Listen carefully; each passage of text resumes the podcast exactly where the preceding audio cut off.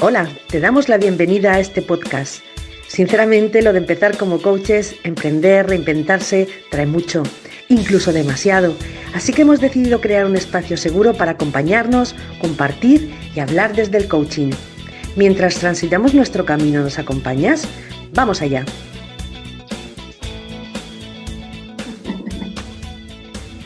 Hola, Buenos días. Muy buenas, chicas. Bienvenida. Bienvenidas todas, todas los que nos están escuchando, acompañando a un episodio nuevo de Como Coach por su casa. Esta vez el número, ayudadme chicas. 13, creo. El número 13 y lo hemos dedicado a buah, el Ikigai. Así que bienvenida Carmen González de Carmen Tu Coach, Lourdes de la red de Álmate, Jessica de Habilidades Claves y esta servidora que les habla, Sandra de Habilidades Claves también.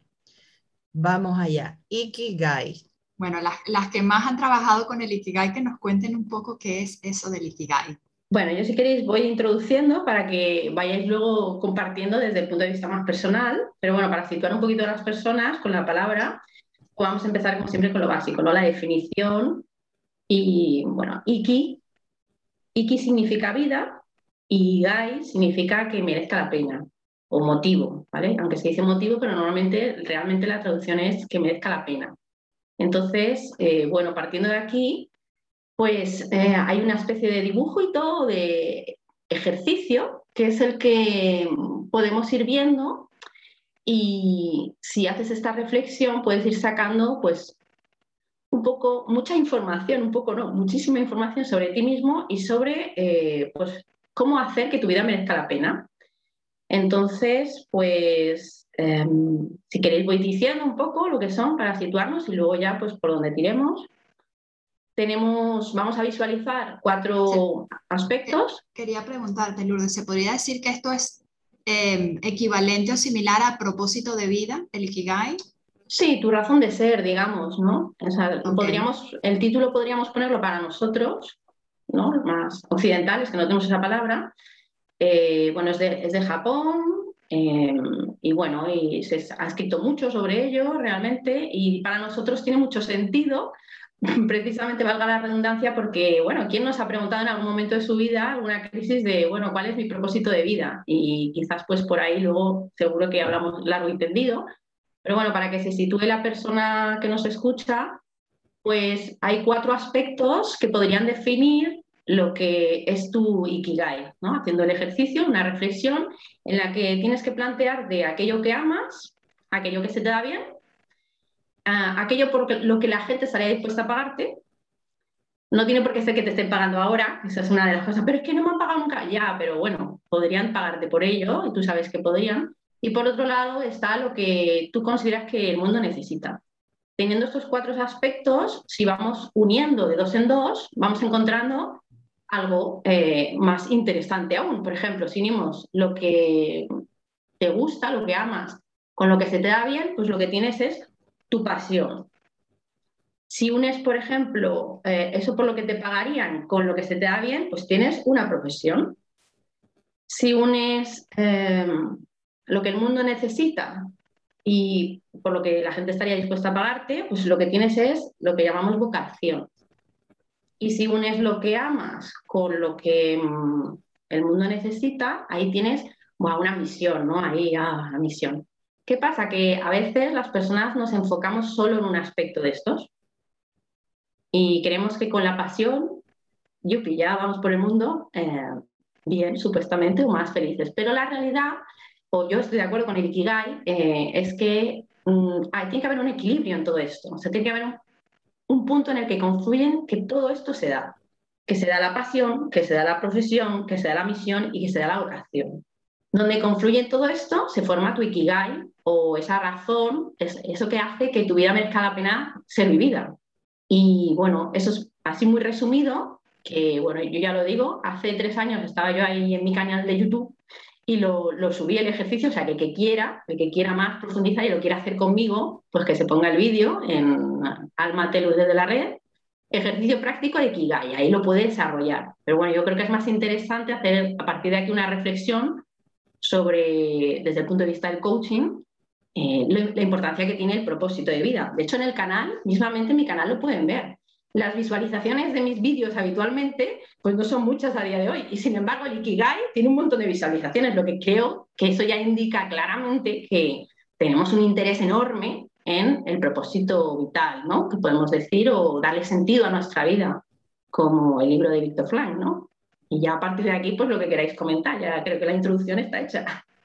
Maravilloso, Lourdes, me encantó como lo has introducido. Entonces, para repasar de nuevo, te podemos encontrar en tu canal de YouTube con este ejercicio práctico. Puedes repetir el, nombre de la cuenta, creo que dijiste Álmate Lourdes de la Red en YouTube. Ejercicio práctico y Kigai, vale, por si a alguien que está escuchando le, apetece mirarlo más en profundidad. Si está hace tres años publicado, se tener que bajar, porque, bueno. Pues yo estabas hablando, Lourdes, y estaba pensando que a veces, mm, bueno, a mí por lo menos, me pasa que difícil es encontrar un tiempo como para analizar en profundidad, de verdad, mm, a veces mira, por, por, modestia o lo que sea, ¿no? Esto de que, qué es lo que hago yo bien, ¿no? Em, luego, eh, lo que amas. Sí, tú puedes amar muchas cosas, ¿no? Pero, no sé, al final también, mm, hasta, hasta que me cuesta, ¿no? Un poco. Eh, es más fácil, ¿no? Que eh, lo que hace falta, pues también hay que hacer un, análisis importante. Eh, lo que alguien te puede pagar, bueno, pues a mí es un ejercicio de autoconocimiento, volvemos al principio, mm, que para mí no se puede hacer en un día, sino que es hacer una introspección importante, darte tu tiempo y, creo que merece la pena, porque yo mm, lo que he leído a raíz de, de querer hablar de este tema, que la que más sabes eres tú, eh, lo que sí he leído es que mm, en, el, pueblecito de, Japón, donde bueno, pues todo el mundo encuentra su ikigai desde que es pequeño, que la, esperanza de vida se incrementa mm, de una forma mm, bastante evidente, que eh, las personas mayores se mantienen activas eh, hasta, hasta también muy mayores em, no hay esa tristeza, no hay esa apatía, sino que todo el mundo trabaja, está activo y hace lo que realmente le gusta. Entonces, es que me daba envidia, ¿sabes? Estaba leyéndolo y digo, es que yo quiero encontrarlo, yo quiero hacerlo. Eh, y, no me parece fácil, ¿eh? me parece que hay que trabajárselo e ir poco a poco desmenuzando y mirando para adentro y ver realmente, o sea, ser muy, muy, muy sincera con, contigo misma, lejos de cualquier eh, miedo ¿no? a juicios que tú puedas tener y, buscar bien ahí dentro. ¿eh? Me parece un ejercicio muy chulo y complicado y, para trabajarlo. Sí, efectivamente. Refuerzo un poquito esa idea porque es algo que, que pienso, como esto no se está trabajando, no sé, en los colegios, en el instituto mismo, ¿no? Cuando justamente vas a un poco a orientar qué vas a estudiar, que es eso que el mundo necesita de ti, pero que a ti te gusta, que se te da bien, no sé. Creo que es un concepto muy básico de vida y, pues muy, muy desconocido, aunque también es cierto lo que dice Lourdes, no, y ahora tú buscas Ikigai, hay un montón de temas, hay libros, está muy machacado, y sin embargo no te creas, ¿no? A veces siento que es como la típica moda que la gente habla, pero realmente no entras a profundizar qué es esto y cómo lo puedo realmente hacer o cómo lo puedo vivir, ¿no? Eh, yo el concepto de Ikigai no sé realmente cuándo lo conocí, o sea, ahora no tengo claro exactamente. El día que me lo explicaron fue esto, el día que lo conocí, pero sé que cuando lo conocí fue como, wow, qué, qué hermoso, ¿no? Y luego lo he visto, digamos, mm, diluido, no llamándose Ikigai en otras metodologías. La metodología misma que nosotras hicimos de, de empleabilidad, realmente vas tocando esos aspectos, vas tocando en qué eres bueno, cuáles son tus talentos, qué se te da bien o qué habilidades has trabajado, porque también como que ahí se mezcla, ¿no? Los talentos, las habilidades, esas cosas que eres bueno o porque ya las traes, digamos, de fábrica o porque las has currado mucho y tienes esa cierta habilidad. Eso que te gusta, esas pasiones, esos intereses, eh, eso que por lo que te pueden pagar, eso que el mundo está necesitando, que también va ligado, pues te pueden pagar porque lo están necesitando también, ¿no? Entonces creo que al final es un, es una, es un concepto que, que, sí que está en, en, otros, otros aspectos, otras metodologías, como digo, que, he trabajado, diluido sin yo saber, ah, pues esto es el Ikigai, pero realmente es el Ikigai. Lo mismo que lo relaciono también bastante con eso que Sir que Robinson llama el elemento. Entonces, cuando pienso también en el Ikigai, pienso en lo que es el elemento, porque él habla mucho eso de, de unir eso que se te da bien con eso que te gusta, con eso que puedes aportar, ¿no? Entonces, un concepto para mí hermosísimo, vital, y, me vuelvo a sorprender, a flipar de que de que no sea algo como que se toque así muy desde pequeños, ¿no? Y desde como algo natural y normal, sino que en nuestro caso, bueno, por supuesto Occidente completamente diferente a, lo que es Oriente, Japón, etcétera. Pero en nuestro caso es cuando la vida te, empuja, te da esos empujones, ¿no? Y te dice, te tambalea y te dice, a ver, aquí vamos a revisar. Y efectivamente yo creo que no es un trabajo de un día, para nada. De hecho, eh, la formación esta que estuvimos algunas semanas, yo llegué al punto de agobiarme, agobiarme mucho, o sea, angustia, angustia de no saber, pero mal. y además, encima era la angustia de no saber y me desdoblaba a mí misma como por fuera diciendo, ¿cómo es posible que no sepas? ¿No? Esta doble cosa de que ya tú no sabes, pero yo misma juzgándome, qué fuerte, ¿cómo es posible? No sabes esto, pero estás loca, o sea, es como, en fin. Bueno, yo quería mm, continuar porque, claro, es en, la línea de mm, lo que me he encontrado precisamente en el canal de YouTube, cuando me contestaban los comentarios, es donde más aprendí, porque dije, wow, este tema me interesa, ¿no? Y contestando a las personas vi una mm, necesidad, eh, una necesidad enorme. Y aparte de la necesidad, eh, esto que estás hablando, Sana, me parece muy importante. En lugar de hacer un ejercicio en el que yo consideraba que había una gran aportación de reflexión, había una, una angustia, generaba una angustia enorme. O sea, los comentarios que veis dices, bueno, yo no sé si es mejor eliminar el vídeo, porque es que lo que estoy contribuyendo es que las personas, ¿por qué? Porque hay un malentendido en cuanto al propósito, al ikigai. Yo creo que, mm, o por lo menos la idea que yo tenía, a mí me generó un bienestar grande, pero porque había un trabajo previo de autoconocimiento. Yo ya llevaba tres años mirándome a mí. Entonces, digamos que hice mi viaje del héroe personal en un cuarto de cuatro paredes. Y cuando tú llegas a este momento con, herramientas diferentes, ahora lo contaré a nivel personal, pero lo que quiero decir es que el propósito, cuando nos planteamos que el propósito tiene que ser en plan película, ¿no? Un propósito enorme, voy a defender las no sé qué del mundo y no sé cuánto. A ver, cuando se refiere al Ikigai, eh, yo creo que tiene que, o por lo menos la, idea cuando yo lo, me centré mucho en esto, mm, lo que nos hablaban era de qué hábitos tienen esas personas que son centenarias. tienen este, este récord, digamos, ¿no? Donde hay más personas centenarias. Y lo que confluye, los hábitos que confluyen son que están muy en contacto con la naturaleza, esa parte también movimiento corporal, ¿no? Eh, ya sabemos que el ejercicio que no tiene que ser aquí en plan occidental, me mato y demás, no. Van con los ciclos de, la luz, el sol y demás, o sea, es un, lo que podríamos hablar, lo que hacían tus abuelos en el pueblo de toda la vida, y luego tienen una comunidad y se sienten parte de esa comunidad. O sea, vuelvo a esa sensación, la conexión, lo que hablamos en el episodio anterior, que yo comentaba que no sé qué autor, había tres cosas que eran importantes, esta parte de conexión con los demás. Y luego, eh, esto es muy importante para mí, Mari Carmen te va a encantar, la cultura del perdón. Okinawa tiene una gran cultura del perdón. Y eso, esos cuatro elementos que, bueno, eh, los autores del libro de, de, Ikigai es lo que más comentaban, ¿no? O por lo menos lo que yo he podido averiguar, que seguro que hay más cosas, Mm, que detectaron, hicieron el estudio y detectaron estas cuatro cosas. Cuando lo trasladamos a un ejercicio y lo pones en un vídeo de YouTube, pues la gente se obsesiona con encontrar un propósito, yo qué sé, defender, digo, un propósito como muy grande. Y a lo mejor tu propósito vital es levantarte y hacer estatuitas donde tú fluyes, estatuitas pequeñas de madera, porque a ti eso te da la vida y mm, ya está y hacerlo lo mejor que puedes hasta alcanzar una maestría, por ejemplo. El problema es ese, que nos obsesionamos con un poco más eh, propósitos muy grandes y yo creo que esto hace daño, más que el beneficio que tiene el ejercicio en sí, por lo menos lo que yo pretendía, era conectar con la reflexión. De hecho, si a mí me preguntas mi Ikigai, mi Ikigai es em, propiciar la, la reflexión, yo lo tengo claro. Ahora lo hago de mil maneras diferentes. Puedo hacerlo entrenando el cuerpo, y no tengo ningún problema lanzando ahí algo que a la gente se le quede y le dé por rumiar.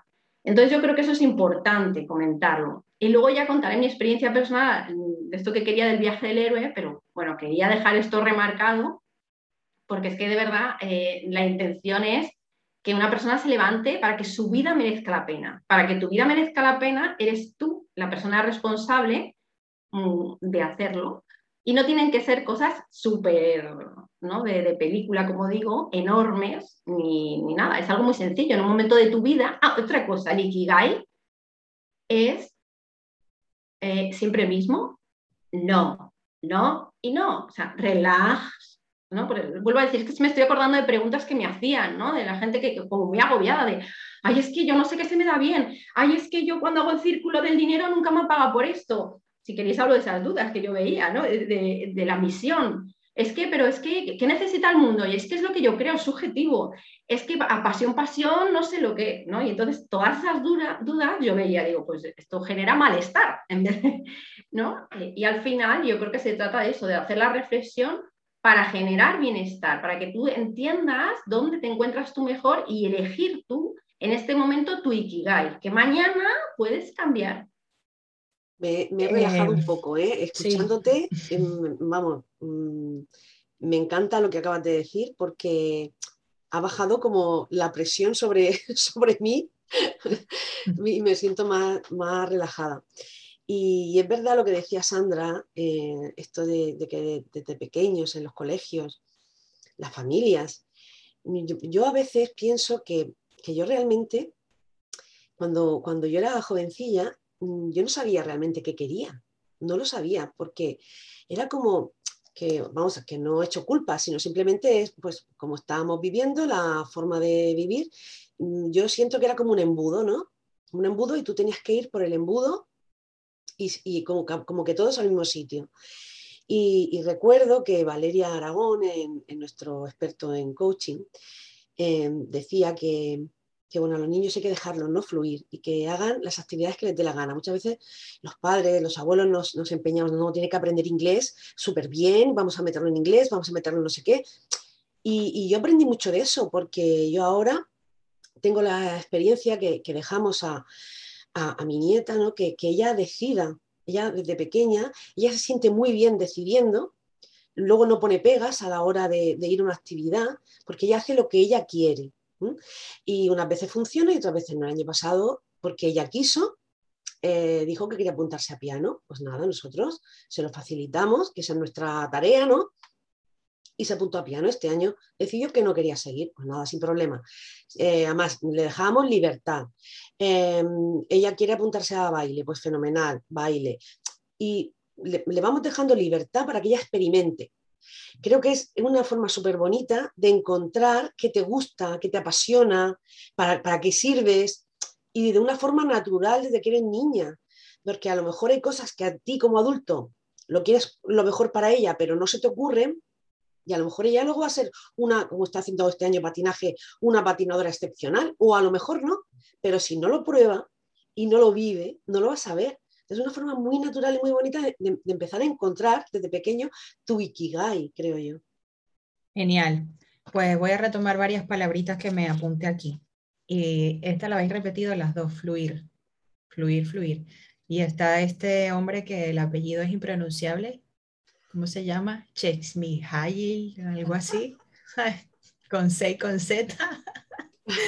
el nombre, espérate. Csikszentmihalyi. Habrá que poner un caption con el nombre de... de... que habla del flow, ¿no? Y cómo son esas actividades en las que pierdes la noción del tiempo, las haces y no te pesan, puedes estar y no comes, no te levantas al baño, no tienes sed, vamos, el tiempo se te va.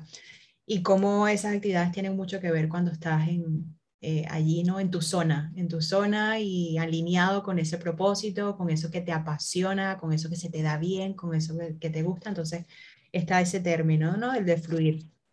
Luego también, eh, en la línea que decía Lourdes, de que no se trata de un propósito súper grande, en plan superhéroe, voy a salvar el mundo, sino eh, las pequeñas cosas también, ¿no? Ese, ese decir, pues, para los de Okinawa, ¿no? Pues me voy a levantar y voy a pescar, y ese es mi propósito, pescar. Y el otro, pues la señora que hace las, las, las vasijas de cerámica. Y su propósito es hacer sus vasijas de cerámica y alcanzar un nivel de habilidad extraordinario de que solamente fabrica cinco vasijas al año, pero son perfectas, ¿no? Este tipo de cosas. Entonces, está bueno porque en Occidente es mucho esa mentalidad a lo grande, a lo el mejor, el éxito profesional, el éxito no sé cuánto, y lo tenemos asociado a eso. Y yo creo que eso es una visión occidentalizada de lo que es este, este término, ¿no? Donde se trata más de, de pequeñas cosas, no solamente a nivel personal, sino ligado a eso que a tu entorno también beneficia, eso que puede también ser útil y ayudar a los demás. Y en, y en, y en cuanto es así, te da una retribución, ¿no? Lo típico que cuando haces voluntariado o cuando estás en procesos de depresión, dices, apúntate a voluntariado, porque siempre eso te, te devuelve mucho más de lo que tú estás necesitando. Luego también eh, lo relacioné con el término del aquí y el ahora, ¿no? Y nos cuesta eh, estar en el aquí en el ahora, pero cuando estamos fluyendo, curiosamente estamos en el aquí en el ahora, aunque perdemos esa noción del tiempo. Entonces, normalmente estamos en el vaivén futuro, pasado, futuro, pasado, creo que estar fluyendo y con tu Ikigai estás más presente que en otros momentos de la vida. Y luego también pensé, eh, yo tengo ya aquí casi tu mapa mental, ¿vale? O sea, no se ve por la, pero tengo ahí las rayas. La... Eh, luego también pensé en el modelo PERMA, que es ese modelo de bienestar. Y cuando decía Lourdes, las tres cosas del otro autor para ser feliz, pues el PERMA también va un poco por ahí. Y el PERMA te habla, la P de mm, Positive Emotion, de emociones positivas, la E de Engagement, de compromiso, cómo te comprometes con una tarea o con hacer cosas, la R va de las relaciones, esas relaciones que generas con los demás, la M es el meaning, el propósito, y la A era el achievement, los logros, entonces, como también pasando ese filtro a distintas áreas de tu vida, puedes ir viendo si tienes ese bienestar, ¿no? Que no es realmente felicidad, porque la felicidad pues va y viene, son momentos, pero más ese estado de bienestar. Entonces también creo que son términos que, que van relacionados con todo esto. Bueno, chicas, yo de lo que puedo hablar del tema del Ikigai o de mi propósito de vida eh, es desde mi experiencia personal. Quizás no he trabajado tanto el Ikigai tan concienzudamente. Yo descubrí esto cuando hicimos la formación de coaching, creo que en una parte mencionaban o comentaban, aparte del tema del elemento, el tema del Ikigai. Y eh, realmente yo creo que los seres humanos estamos destinados a crecer. Y yo creo que en la medida en que progresamos, es que podemos sentirnos realizados, es decir, quedarnos en donde estamos, incluso si somos exitosos, acabamos aburriéndonos y siempre estamos haciendo lo mismo. Entonces, en este sentido, yo particularmente, bueno, de lo que he aprendido y quizás un poco haciendo resumen de las cosas que han comentado, bueno, me siento identificada con todo. Desde pequeña yo nunca trabajé en mi Kigai ni mi propósito, más o menos tenía una idea de lo que quería hacer, ya lo hemos comentado en otros episodios. Pero realmente creo que el aprendizaje que he sacado es que para encontrar tu propósito, lo primero es pasar de la intención a la acción. Es decir, tú, el propósito de vida no te va a llegar porque estés sentado en una silla esperando que se te ilumine la mente. Entonces, esto es algo que quería como eh, enfatizar de eh, hacer cosas y, o sea, actuar. Y luego también lo que comentaba Mari Carmen, que me encantó, ella lo hace en referencia a su nieta, pues yo creo que también hay que probar cosas nuevas porque esa es la forma en la que puedes saber, pues precisamente, qué cosas te gustan, descubrir cosas que a lo mejor no te planteabas, o a lo mejor cosas que piensas que no se te dan bien y sí se te dan bien. Eh, es decir, intentar o hacer siempre las mismas cosas no te va a abrir paso a que descubras otras cosas. Entonces lo menciono porque esto para mí ha sido muy relevante a la hora de descubrir mi propósito, precisamente porque como soy Virgo, lo he comentado en otros episodios, a mí me gusta todo muy estable, todo muy estructurado, eh, me gusta el territorio conocido y realmente lo que me ha ayudado a encontrar mi propósito ha sido pues ese, entre comillas, arriesgarme a probar cosas que en un principio yo decía, buf, esto no me interesa, buf, esto no me motiva. Y al final cuando me he puesto a ello es que he podido acceder a esas otras cosas que de otro modo a lo mejor yo no me hubiese planteado hacer. Entonces, pues desde ese punto de vista creo que, que tiene valor, ¿no? De, o, es una forma en la que yo quisiera como animar a las personas a, bueno, a que prueben también cosas. Y con respecto a lo que comentabas también sobre, Sandra comentaba en un momento, bueno, un momento donde yo me sentía como frustrada por no saber. Yo creo o me, me siento identificada en que normalmente estamos tan ocupados sobreviviendo para ganarnos la vida que realmente no nos hemos sentado a hacer ese trabajo de diseñar la vida que queremos. Yo creo que en ese camino muchas veces nos perdemos. Yo por lo menos eh, me perdí en ese camino. Es como, y ya lo hemos comentado en varios episodios, iba con la inercia de la vida, es como sobrevivir, pagar las facturas y realmente no me había sentado a decir, vale, realmente qué es lo que quiero. Y en el momento en que empecé a hacer eso, pues todo, todo cambió. Evidentemente también esto es una práctica diaria que hay que hacer para que eso que queremos se mantenga en el tiempo, eh, porque no es suficiente solamente compensarlo, sino tener la voluntad de diariamente hacer esa práctica de poder eh, darle, digamos, continuidad a ese propósito o, o, de alguna manera hacer que funcione. Así que eso es lo que yo quería comentar de este tema o mi aprendizaje, mi experiencia, un poco cómo ha sido. Pues como has empezado tú ya con la experiencia personal que yo estaba ahí guardando un poco, digo, venga, ahora, ahora ya puedo. Yo quería hacer la presentación ¿no? a nivel para situarnos, pero sí que a nivel personal, creo que, bueno, puedo aportar algo, ¿no? Eh, a nivel personal, lo que yo encontré en el, en el, como hemos dicho en otros episodios, que nos siga, ¿no? Pues la historia que ya lo he comentado alguna vez también, pues en el 2016 yo tuve una baja laboral, para mí fue una crisis existencial, aunque hubo algo físico, pero para mí era mm, crisis interna, la verdad. Y mm, ahí empezó lo que yo considero mi viaje del héroe, ¿no? Entonces, em, como he comentado varias veces, pues yo considero que ahí me encerré y tiene que ver mucho con el propósito porque eh, esta crisis yo la resuelvo, eh, tradicionalmente sería la crisis de los 40, ¿no? Para situarnos, pero para mí eh, fue otra crisis más, o sea, quiero decir, tuve una crisis a los 13 y luego la de los 40, lo que pasa es que a los 13 no hice ni caso, a los 17 lo arrastraba y luego ya, como dice Jessie, pues seguí con la inercia y punto, y ya está a los 40, ¿no? Entonces a los 40 pues me planteo, o sea, como he comentado en alguno, pues es como un choque, un día te levantas y hasta aquí hemos llegado, ¿no? Y rompí ahí un poco con todo, no rompí de golpe, vuelvo a decir, fue un proceso muy largo y yo considero que, bueno, el otro día mismamente me, me auto, como, me di de, alta, me di de alta a mí misma. Hace una semana me di de alta, o sea que ha tardado, ¿eh? Ha tardado la cosita. Eh, iba por la calle y, dice, y dije, uy, te doy el alta, te doy el alta, esto ya, o sea que muy bien. La cuestión es que en este viaje del héroe, pues me encuentro a mí misma que, mm, para situar, ¿eh? Ah, em, mm, me pongo a investigar un poquito esto del propósito, buscándolo en cosas tipo em, astrología, numerología, enneagrama, Mm, diseño humano a morir, o sea, me formo en diseño humano. Em, bueno, evidentemente, pero otras cosas que no tienen que ver con el propósito, pero que también en una búsqueda enorme. Ese es el viaje del héroe, ¿no? El estar en búsqueda de, me falta algo. Bien, pues en ese viaje que puede durar lo que a cada uno le dure, eh, que es una, mirada interior, a muchos les ha ocurrido ahora, por lo que ha ocurrido ¿no? con, con esta situación, eh, en estos dos años, pero yo, por ejemplo, lo sentí mm, no de fuera, no me vino de fuera, sino que fue interno. Una vez que tengo este viaje, lo que me encuentro ahora es en una situación en la que, claro, tú te vas a hacer ese viaje que es interior, no te vas a ningún sitio, buscas herramientas y lo que quiero trasladar es cuando llega ese momento en el que me encuentro con el Ikigai. Yo estaba buscando el Ikigai, estaba claro, todo esto tiene que ver con esa búsqueda.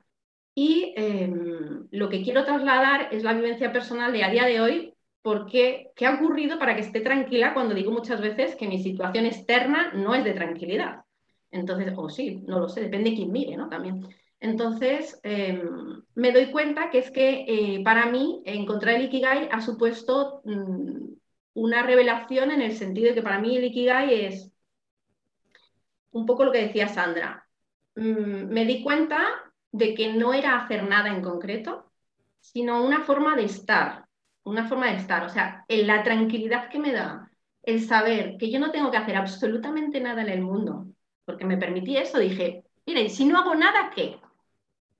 Y no hice nada. Y no hice nada, y cuando no hice nada y estaba en la absoluta oscuridad, dije, pero yo quiero no hacer nada. Y entonces ahí, pero me permití no hacer nada. Entonces me permití, pues no tengo ni idea.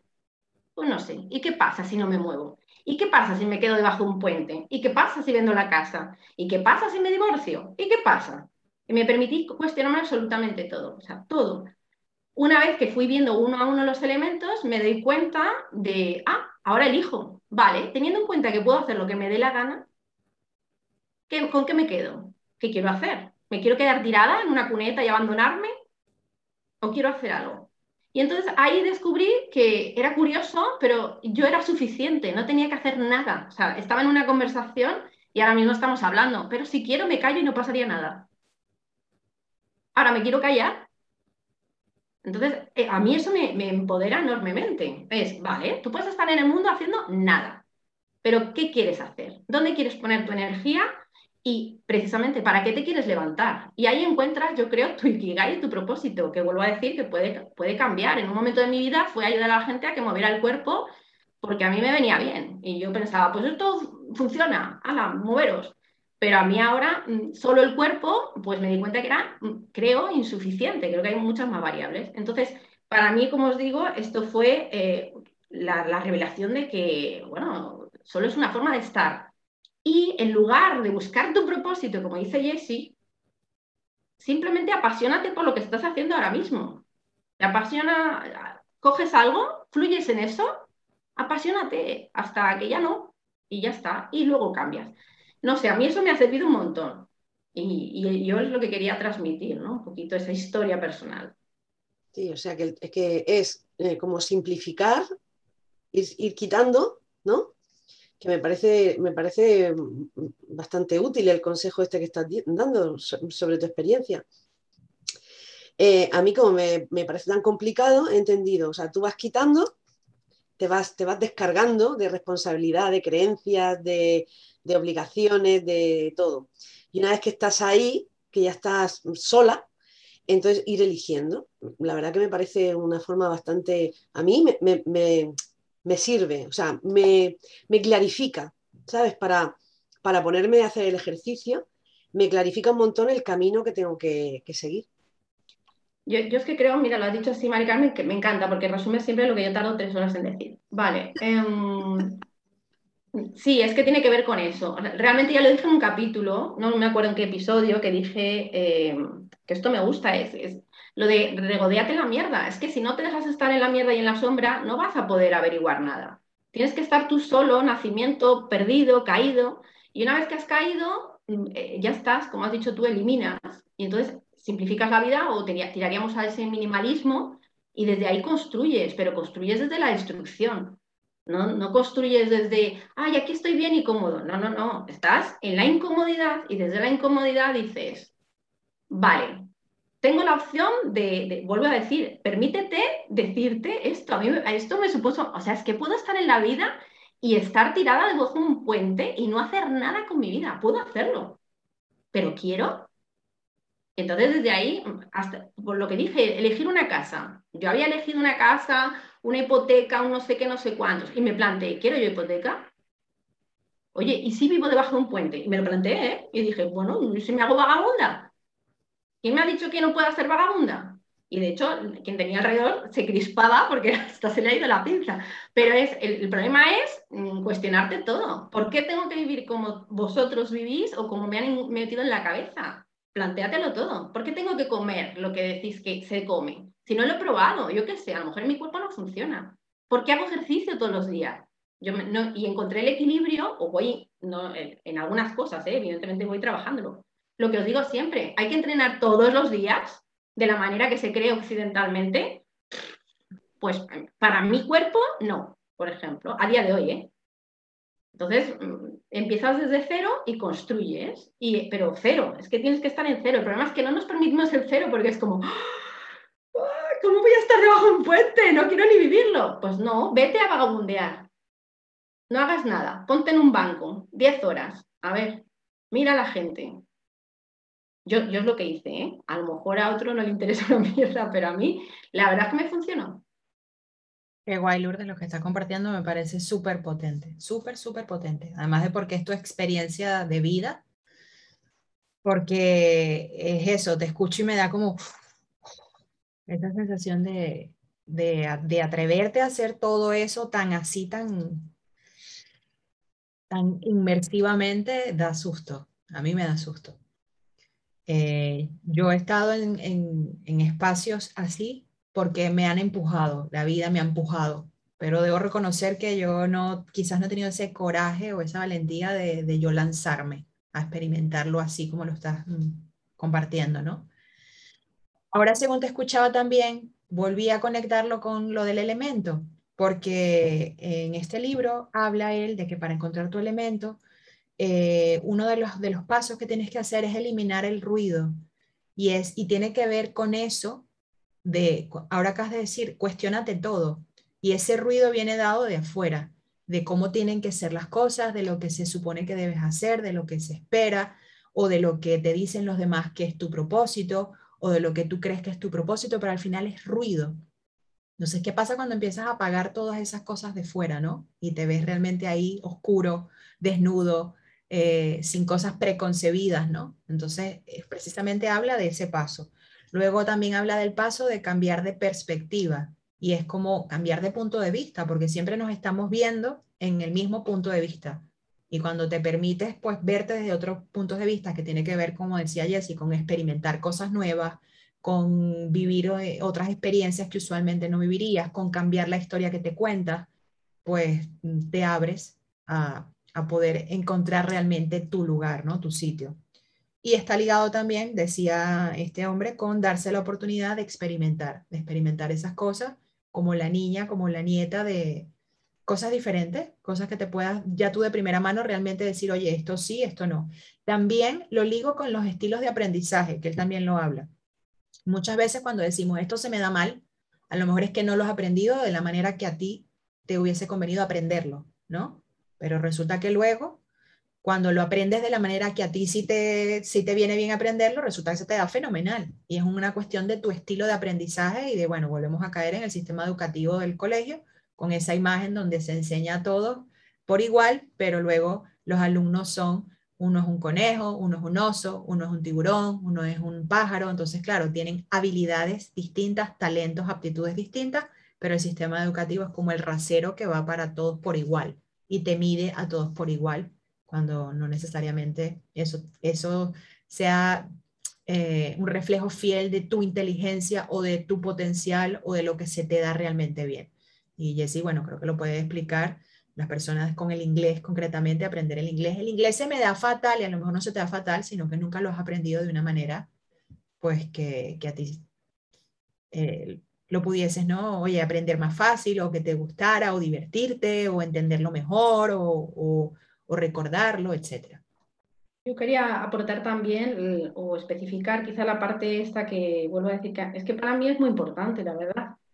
Eh, en esto que lo que necesita el mundo, ya os digo que, como he visto ese malestar, ¿no? De, hacer cosas como muy, obsesionarse con cosas muy grandes, por lo menos desde mi punto de vista es el hecho de que lo mejor que puedes hacer por el, mundo es cuidarte, cuidarte tú. Eh, y creo que lo que se ha trastocado como egoísmo es el mejor bien que puedes hacerle a la humanidad, para mí. O sea, quiero decir, a ver si lo explico.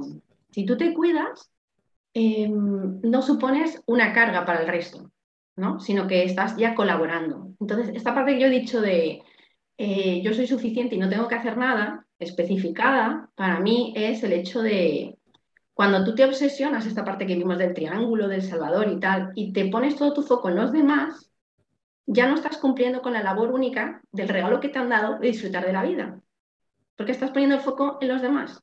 Entonces, eh, lo mejor que puedes hacer para los demás es estar en ti.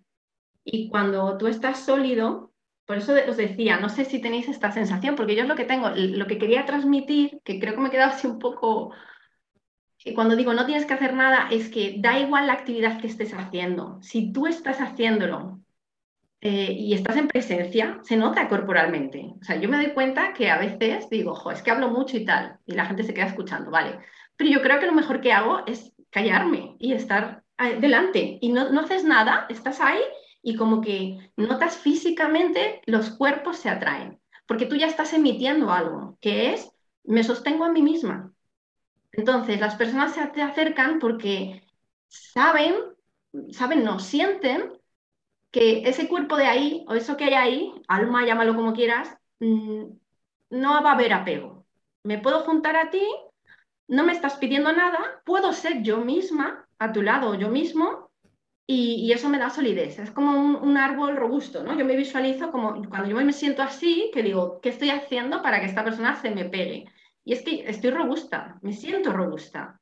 Y creo que es eh, lo mejor que puedes hacer al mundo es eso, da igual la actividad. ¿Qué más da que estés haciendo, eh, entrenando a alguien o haciendo no sé qué? La cuestión es que si tú estás sólida, la otra persona le estás permitiendo, es como lo de brilla, ¿no? Pues le estás permitiendo al otro que también sea él mismo o ella misma. Entonces eso es lo más bonito que puedes dar a alguien, ¿no? Déjate de aparentar y tal. Mira, sé tú mismo y punto, ya está. Entonces, mm, eso, que una persona pueda emanar eso, consiste en cuidarse. Si yo no estoy haciendo un trabajo diario de autoconocimiento, de cuidar lo que me han regalado, que es mi cuerpo también, eh, pues ya estoy interfiriendo, no estoy colaborando con, con la humanidad, porque no me estoy ocupando de lo más importante, que es mm, conmigo, entonces, yo creo que ese es el mayor regalo y el propósito es que cada uno cumpla su papel en esta red enorme que somos. Y, el papel es estar en ti, no, no más. Que luego haces actividades y son enriquecedoras, estupendo, muy bien, qué bonito, ¿no? Pero yo no sé, yo es que quería aportar eso porque quería transmitirlo porque para mí, por lo menos, es que funciona, es que es una sensación de, levantarte mm, vital eh, y que tenga sentido precisamente mi vida, ¿no? Ya, ya me estoy cuidando, yo ya estoy haciendo mi papel. No tengo que hacer nada por los demás porque esto ya es hacer algo por los demás. Y, bueno, aportar también, me, gustaría aportar otra idea que para mí fue muy importante con el enneagrama, con Claudio Naranjo en su momento cuando leía mucho sobre esto, lo tengo un poco, bastante oxidado, ¿eh? pero bueno, el enneagrama me ayudó mucho. Y de hecho en mi, bueno, no sé si en mi página web lo sigo poniendo, pero yo ponía esta parte de lo que más me gustó del enneagrama en su momento, fue que decía tres males hay en el, en el mundo y tres, tres soluciones ¿no? a los males. Los tres males son que vienen del número 3, del número 6 y del número 9 del enneagrama. ¿Qué tienen que ver el número 3 en sombra, diríamos, que es la falsedad? Ahí meteríamos un montón de cososas, ¿no? Está el querer aparentar, eh, todo el mundo de las redes, ¿no? De dar esa, por ejemplo. Esa, esa falta de coherencia, el éxito interpretativo social. Luego el número 6 viene a representar el miedo, el miedo, el segundo mal del mundo. Y el tercero tiene que ver con la procrastinación o el no actuar. Entonces, si le damos la vuelta a la tortilla, ¿cuáles son las tres soluciones para el mal del mundo? Pues tenemos la autenticidad, en el número 3, en el número 6 del enagrama tendríamos el coraje de confiar. Esta es la parte que a mí me, encanta, ¿no? La confianza. ¿Confías en el mundo?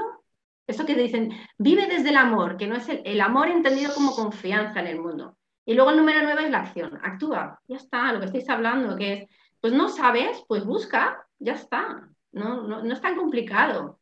Es simplificar todo al final. No, no sé. ¿Y qué pasa? Porque tienes 40 años y no sabes. A lo mejor te mueres sin saber. ¿Qué más da? pero diviértete mientras, ¿no? Y vas disfrutando, prueba y bueno, algo encontrarás. Y, eso lo quería aportar porque a mí me ha aportado mucho, la verdad. Eh, me encanta escuchar a Lourdes. y, solo quería comentar que pensando, porque ella estaba hablando, pero mi, mi, cabeza se fue un poco, yo estaba pensando que a mí lo que me ha aportado tener un propósito, ¿no?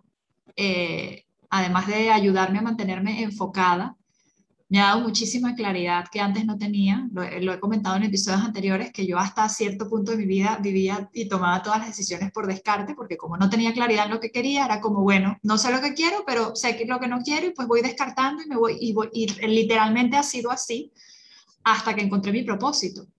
Y, y, se siente como muy gratificante tener esa, esa claridad en la que ahora es como puedo discernir qué cosas están alineadas y qué cosas no, y qué cosas quiero y qué cosas no, que antes de verdad, o sea, no, no era capaz de hacer eso. Entonces solo quería comentar eso como pensando un poco en por qué es tan importante tener un propósito o, o qué es lo que nos aporta y entre otras cosas yo diría que además de dejarme o permitirme vivir una vida que está basada en mis valores y que se siente genuinamente que estoy alineada, pues todas estas otras cositas que, que he comentado. Eh, yo lo que iba a decir antes era que eh, escuchando a Lourdes pensaba cómo, mm, cuando dice, a lo mejor te mueres y no lo sabes y tal, y es cierto, cómo a mí me pasa, ¿no? Y a veces me pierdo también en ese camino de, de pensar que es como lograr algo, y realmente no es que no es lograr algo, o sea, es el proceso, y, y eso siempre me cuesta, o sea, me pierdo ahí, ¿no? Lo sé, pero luego cuando lo estoy viviendo, no lo estoy viviendo, me acuerdo, me relajo, otra vez vuelta y así, ¿no? Eh, como el videojuego, vuelta a empezar y otra vez. Eh, me cuesta esto, o sea, veo que en mí me cuesta no quedarme en el proceso, porque estoy como al, llegar, ¿no? Pienso en el, en el, final, en el llegar, pero claro, es que a lo mejor nunca llegas, a lo mejor llegas y sigues, o sea, seguramente llegas y sigues.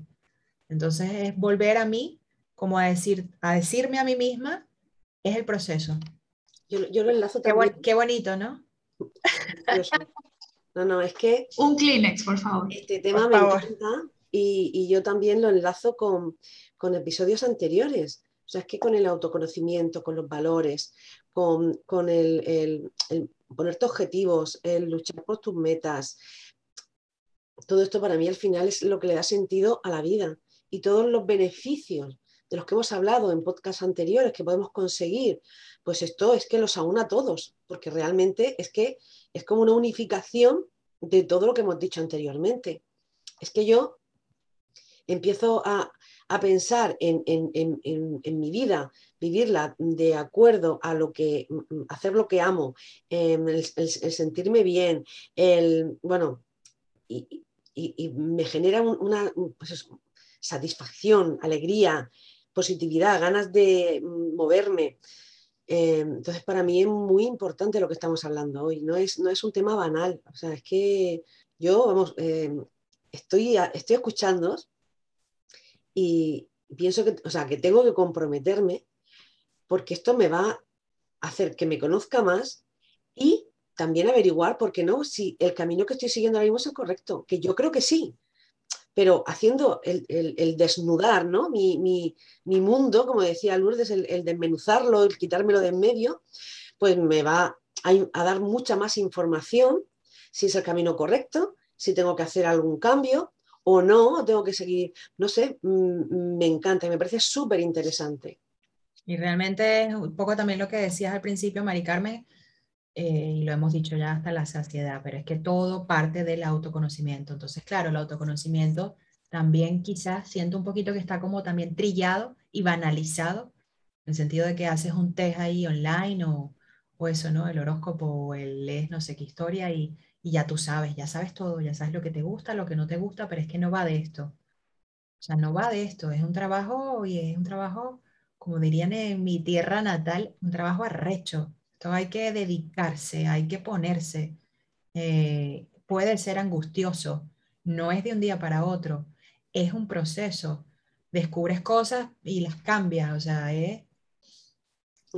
Fíjate el miedo, mm. el miedo que puede dar eh, cuando escuchábamos a Lourdes hablar de que se estaba cuestionando hasta su casa, hasta su marido, hasta, o sea, claro, mm. es que el autoconocimiento a veces da miedo, pero mm. es muy sanador porque eres sincera contigo misma, que creo que es lo mejor que hay en este mundo, ser sincera. Si, y si al final eres sincera y encuentras eso de verdad, qué quieres, qué te gusta, qué te apasiona, es que mm, mm, tu vida puede cambiar radicalmente. O no, o puedes tener la seguridad y esa fortaleza que encontró ella de ser mm, el árbol ese que no necesita nada para sostenerse, ¿no? que está en una tierra firme y con unas profundas raíces y sabe que está donde tiene que estar. Sí, ese concepto de sostenerte a ti mismo también me parece súper empoderador y brutal. Y luego, claro, yo hacía la, la metáfora de, del pájaro, que no depende de la rama, sino de sus alas, pero claro, también ese pájaro en algún momento tendrá que posarse en algún lado. No sé, creo que está mejor la metáfora del árbol. bueno, también necesita a, a la tierra, ¿no? Para, mm. para, o sea, que al final, bueno, eh, estamos interconectados, ¿no? Siempre, pero bueno, eh, el ejercicio de, de, eso, de quitártelo todo de en medio, ir cuestionando, es de un ejercicio de valentía y de coraje y da, da, sí, asusta un poco, es como asomarte un precipicio, pero es muy interesante y puede ser muy clarificador. Sí. Y yo lo que veo... Potente. Mm. Yo lo que veo quizás difícil es la parte de eliminar ese ruido externo. Hoy en día más que antes, porque nosotros igual somos de una generación no nativas digitales, donde había ruido de, otros temas, ¿no? Quizás la generación, las expectativas de los padres o el hecho de que cómo tienes que seguir la carrera, estudiar, eh, no sé, pero quizás todavía conectando con nuestros abuelos eran las cosas más sencillas. Hoy en día veo todo el tema de redes sociales, de realidad virtual, de la tecnología, que es esa arma de doble filo, ¿no? Por un lado está muy bien, avanzamos, nos conectamos más, pero por otro lado creo que mete mucho ruido, mucho excesivo a todo este trabajo que necesitamos hacer de nosotros con nosotros mismos. O sea, lo veo ahí como, uff, doble complicado o triple para, para hoy en día. ¿O no? No lo sé. A lo mejor eso mismo que esté tan exacerbado lleva más rápido a la gente a lo mejor a contactar contigo, meditar la naturaleza, no lo sé. Yo no lo creo porque al final las redes sociales son muy adictivas, pienso yo, al menos en la juventud yo lo veo así, es, un tema adictivo. Ayer de hecho estaba saliendo de una sesión y se había quedado un móvil sobre el escritorio y yo le digo a la, a la, compañera que estaba conmigo, le digo, oye, mira, ese teléfono no es tuyo. Y ella como se le entró como un agobio de, ah, mi teléfono, no, yo no puedo vivir sin mi teléfono, no sé cuánto. Y claro, yo me quedé así un poco como, como, ¿sabes? Como mi cabeza se fue hace 20 años cuando salías de tu casa sin teléfono y no era un gran agobio y hoy en día es como, no te lo planteas, te devuelves a buscar el teléfono. Entonces yo pienso que yo, bueno, por lo menos con las personas con las que trabajo, que, la mayoría son gente muy jovencita, lo veo como una gran adicción. La gente está muy desconectada de sí mismos y muy conectado con toda esta parte tecnológica. A mí realmente me, me abruma muchas veces. Pues eh, voy a hacer una cosa que, bueno, yo no, yo no tengo mm, base científica, ¿no? Para, pero es lo que yo he observado. Que a la gente joven, claro, a la gente joven, ahora mismo vosotras sois jóvenes y esto no, no lo percibís. Pero yo sí he observado que, claro, pero yo sé, eh, eh, eso, ahí va yo, Lourdes, ah, no, no, no, pues ahí va yo. Que yo creo que en esta vida el eliminar ruido, el hacer un trabajo de autoconocimiento, el buscar tu propósito, tu y todo esto, al final te ayuda a ese bienestar que siempre comentamos. Y eso, a lo largo de los años, se nota en la cara, en tu cuerpo, en tus arrugas. Es que no tiene nada que ver una persona que ha vivido mm, pues amargada, triste, mm, mm, o sea, su, cara va, o sea, diciéndolo, ¿no? Sin embargo, eh, las personas que han sido pues Oye, puede ser, a lo mejor en el trabajo puedes estar fatal, pero luego en tu vida privada puedes tener una, vida plena, satisfactoria. Pues todo esto se va reflejando en la cara y a lo largo de los años, o sea, volvemos a conectar, ¿no? Lo que nosotros hacemos y nuestra responsabilidad, pues también es, en eso se, nota, ¿no? una, persona tranquila, eso que, decimos, mira, esta persona desprende en su cara mm, paz o tranquilidad o bienestar o, o sonrisa. Pues todo esto que estamos hablando, que da mucho miedo, que, no es de un día para otro, que hay que trabajárselo, pues yo creo que también hasta por esto merece la pena, porque luego tu cara va a reflejar si tú estás en paz contigo misma o no. Por eso, Mari Carmen, yo aparento 25. ya lo creo. Yo en esto, venga, por alusión voy a decir, yo he debido pensar mucho porque mis arrugas mayoritarias son en la frente, o sea que eh, sí, te doy la razón. Eh, a nivel, no, me gusta mucho lo que has comentado, Mari Carmen, creo totalmente en esto, ya no solo corporalmente, yo creo que tiene que ver con lo que conecto yo con lo de qué emites, ¿no? ¿Qué emites y qué quieres emitir? Y entonces, mm, creo que se pueden hacer un ejercicio que nos eh, dijeron a nosotras en coaching y que el autor, por ejemplo, del libro, yo creo que lo ha mencionado en, si no me equivoco, creo que, lo mencionaba también. ¿Os acordáis de ese ejercicio en coaching que dimos al principio que te decían, esto tiene que ver con el propósito, ¿vale? El ejercicio. Es, em, bueno, imagínate que vas a tu propio entierro, tienes, eres un periodista y tienes que escribir sobre eh, lo que quieran, el, epitafio, ¿no? Que quieren poner sobre ti. O mejor aún, ¿qué, una charla, ¿no? Una charla sobre, sobre esa persona, esa despedida, qué es lo que te gustaría que dijeran sobre ti. Y ahí ya es como puedes, puedes ver el propósito. Por ejemplo, yo pensaba este ejercicio que, eh, no sé por qué, lo, ah, no, porque era otro que estaba pensando. Bueno, no pasa nada, luego comento el otro. La cuestión, eh, que con este ejercicio tú ya puedes alinearte y tener eso que decís, que el propósito no consiste en algo, una actividad concreta en la que esta persona hace esto, sino es una forma, como yo digo, yo lo entiendo así, como una forma de estar haciendo una actividad. Em, y eh, si estás alineado o no. O sea, ¿tienes coherencia en tu vida? Como estabais diciendo, que tiene que ver con todos los episodios, el autoconocimiento y demás. Y entonces eh, escribes esto y puedes decir, vale, imagínate que escribes, esta persona a día de hoy, ¿eh? yo he conseguido, esta persona era tal, no sé qué, no sé cuántos, ¿qué? ¿Te gusta lo que te dices o no? ¿Va alineado, no te resuena y que y no pasa nada? Eh, vuelvo a la mierda de siempre. ¿No te gusta lo que te estás contando hasta ahora? Pues cámbialo y ya está. O sea, si una persona que se agobiaba mucho, que hacía no sé qué, que estaba siempre pensando en el trabajo, ¿no te gusta esa historia? Te queda vida, así que cámbiala y punto. Y podrás decir, eh, una persona que se agobió mucho llegó un momento en el que se dio cuenta que estaba haciendo el imbécil y dijo, pues voy a cambiar. Y ya está.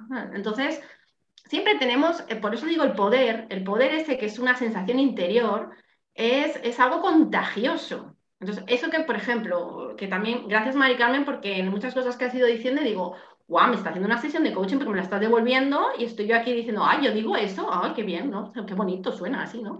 Pues la cuestión es sí, es una sensación, ¿no? Eso que digo yo del árbol, yo siento eso, un, árbol sólido. Eso no quita, como decía Sandra, que yo en muchos momentos me pierdo. Ahora mismo, lógicamente, quiero un proyecto que tiene que ver algo materializable con la realidad mundana y evidentemente, pues se me va la pinza, claro que se me va, pero me hace, gracias a la experiencia que yo tuve, pues puedo volver a ese banco donde yo me senté y dije, y se me quedo en este banco, ¿qué pasa? Y entonces vuelvo a decir, ¿esto suma o me complica la vida? Y si, no me, y si me complica la vida, pues no lo quiero, y ya está, y vuelvo para atrás.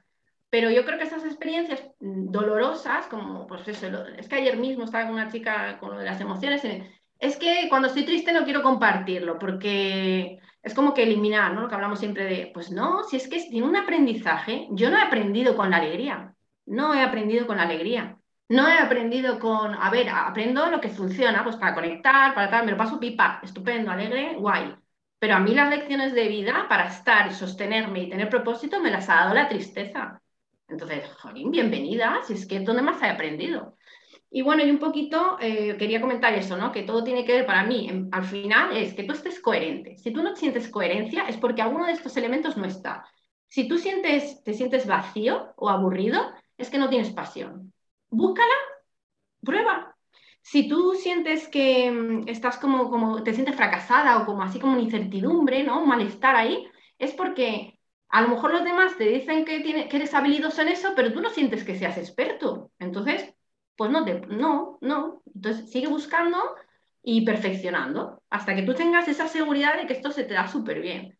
Que lo del dinero, el dinero es cuestionable. Pues mira, si a lo mejor tienes la suerte de que eres rico, a lo mejor tú tienes tu Ikigai y no, pasa nada porque no necesitas eso. Ahora, pasaría lo que dice Jessie, nos perdemos, como estamos ahí generándonos esas necesidades sociales que gracias a esta situación que hemos vivido, muchos hemos eliminado ruido, como decía Sandra, pues puedes darte cuenta de que puedes vivir con muchísimo menos y lo que te hace feliz no es viajar todos los fines de semana, por ejemplo.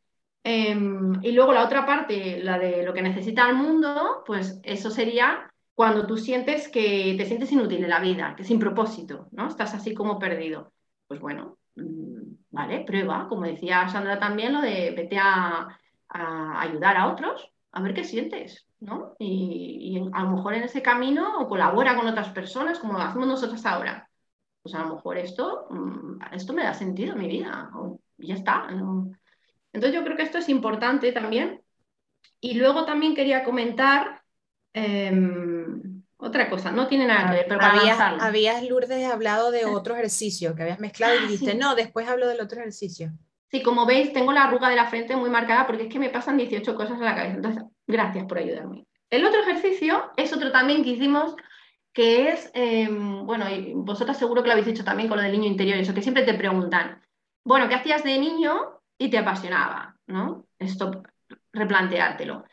Y resulta que yo, yo lo traslado un poco a, vete al pasado, cuando eras niño, y esos momentos que más feliz eras.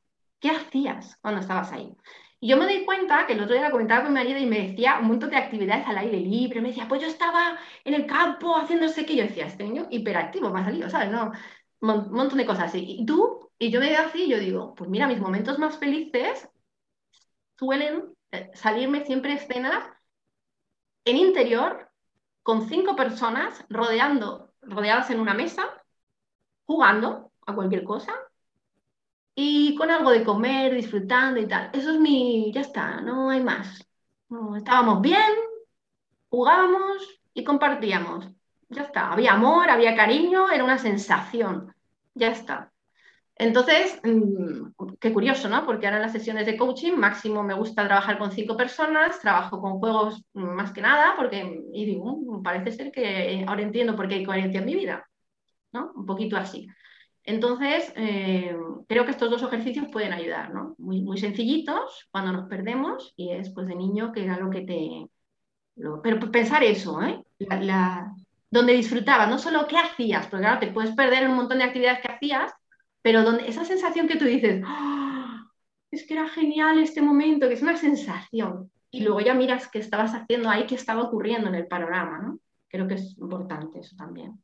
Bueno, chicas, entonces eh, nos preparamos ya para la recta final, por si quieren agregar. Bueno, ahora Lourdes acaba de aportar dos ejercicios que están bastante guay. Quizás en esa misma línea, por el lado de, saber eh, qué te apasiona o qué se te da bien, también hay, bueno, eh, la actividad de hacer el DAFO y saber un poco pues tus fortalezas. ¿Qué más actividades podríamos recomendar como para Hombre, yo, recomendaría contratar a un coach que te ayude. Sin duda, esto sin duda, hacer unas buenas sesiones de allí. De, acompañen el proceso. Sí, sí, por supuesto meter el tema de valores, porque eso siempre también te va a indicar eso que es importante para ti. Así que... Sí, yo diría que en resumen todos los episodios que hemos ido haciendo está todo relacionado, el autoconocimiento, los valores, trazarte objetivos, etcétera. Y antes de, yo ya me callo, ¿eh? pero antes de irme tal, yo quiero comentar que si, si se puede leer las personas que a mí me encantó, ¿eh? Y ahora con esto, el libro de Momo, el de Momo, los hombrecillos grises, cómo nos roban el tiempo, los hombres, ay, es que es apasionante, ¿no? Sí, sí, entonces yo creo que en, en estos tiempos puede reforzar muchas cosas, ¿no? También, y relacionado con esto, ¿no? De cómo perdemos el tiempo eh, perdidos en lo que no nos da coherencia ni, ni, suma. ¿no?